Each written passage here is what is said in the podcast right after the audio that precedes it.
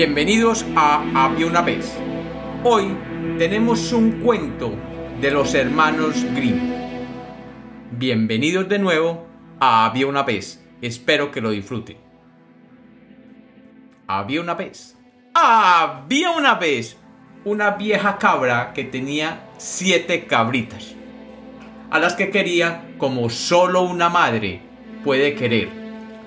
Un día, la cabra mamá quiso salir al bosque ya que necesitaba conseguir comida para sus hijitas cabritas. Entonces las llamó y les dijo, Hijas mías, me voy a ir a conseguir comida en el bosque, pero mucho ojo con el lobo, pues si entra en la casa se las comerá a todas sin dejar ni un solo pelo. Recuerden que el lobo es un ser terrible y suele disfrazarse para que no lo reconozcan. Pero lo pueden reconocer muy fácilmente por su voz ronca y fuerte y sus patas negras. Las cabritas respondieron, No te preocupes mamita, que tendremos mucho cuidado. Te puedes marchar tranquila al bosque. La cabra se despidió de sus cabritas y emprendió camino hacia el bosque. No había transcurrido mucho tiempo cuando las cabritas sintieron que alguien estaba llamando a la puerta y que una voz muy gruesa les decía, Hijitas mías, abran, soy su madre, que estoy de regreso y traigo algo para cada una. Pero las cabritas comprendieron que por el tono de la voz, ese era el lobo. No, no te abriremos, exclamaron. No eres nuestra madre. Ella tiene una voz suave y cariñosa y la tuya es una voz muy gruesa y ronca. Eres el lobo. El lobo, desilusionado, se fue y se consiguió un trozo de yeso. Se lo comió para suavizarse la voz y volvió a la casita, llamando nuevamente a la puerta, diciendo Hijitas mías, ábranme la puerta, ya que soy su madre y les traigo algo a cada una. Pero el lobo había puesto una de sus patas negras en la ventana y al verla las cabritas exclamaron No, no te abriremos, no nos engañas, porque nuestra madre no tiene las patas negras como las tuyas. Eres el lobo. El lobo corrió entonces donde el molinero y le pidió que le echara harina blanca en el pie.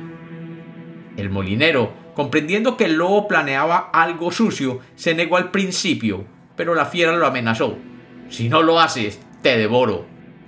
El hombre, finalmente asustado, le blanqueó la pata. Volvió el lobo por tercera vez a la puerta de las cabritas y llamando dijo, Abran la puerta. Es su madre querida que está de regreso y les trae cosas buenas del bosque. Las cabritas replicaron, Enséñanos la pata. Queremos asegurarnos de que eres nuestra madre. La fiera puso la pata en la ventana y al ver ellas que era blanca, creyeron que ella era de verdad su madre y se apresuraron a abrir. Pero fue el lobo quien entró. E inmediatamente todas las cabritas salieron corriendo y se metieron en todas partes posibles. Debajo de la mesa, debajo de la cama, en el armario, en el horno, en el baño. Pero el lobo, que tiene muy buen olfato, las fue encontrando una por una. Excepto a la más pequeña que se había escondido en la caja del reloj.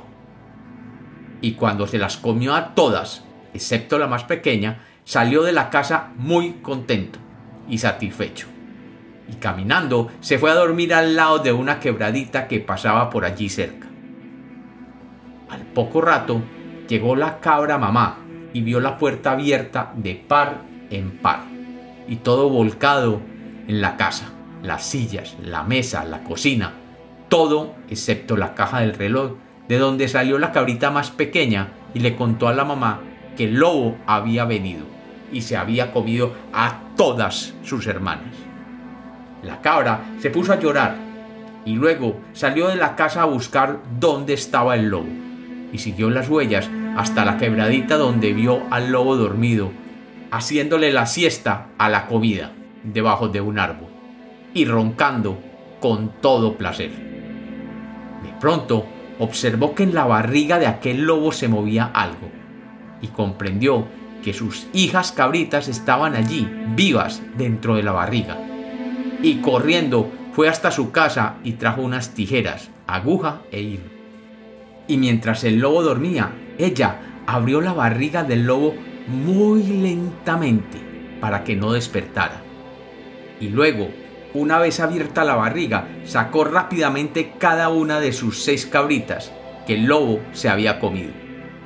Y luego tomando piedras de la orilla de aquel riachuelo, comenzó a llenar la barriga del lobo con piedras. Y cosió la piel con mucho cuidado para que no se despertara el lobo. Cuando terminó, salieron corriendo todas para su casa. Cuando el lobo acabó la siesta, se levantó. Y como los guijarros que le llenaban el estómago le dieron mucha sed, se fue a beber agua del riachuelo. Pero cuando se agachó a tomar el agua, las piedras en la barriga lo hicieron caer y allí mismo se fue al fondo, ahogándose para siempre.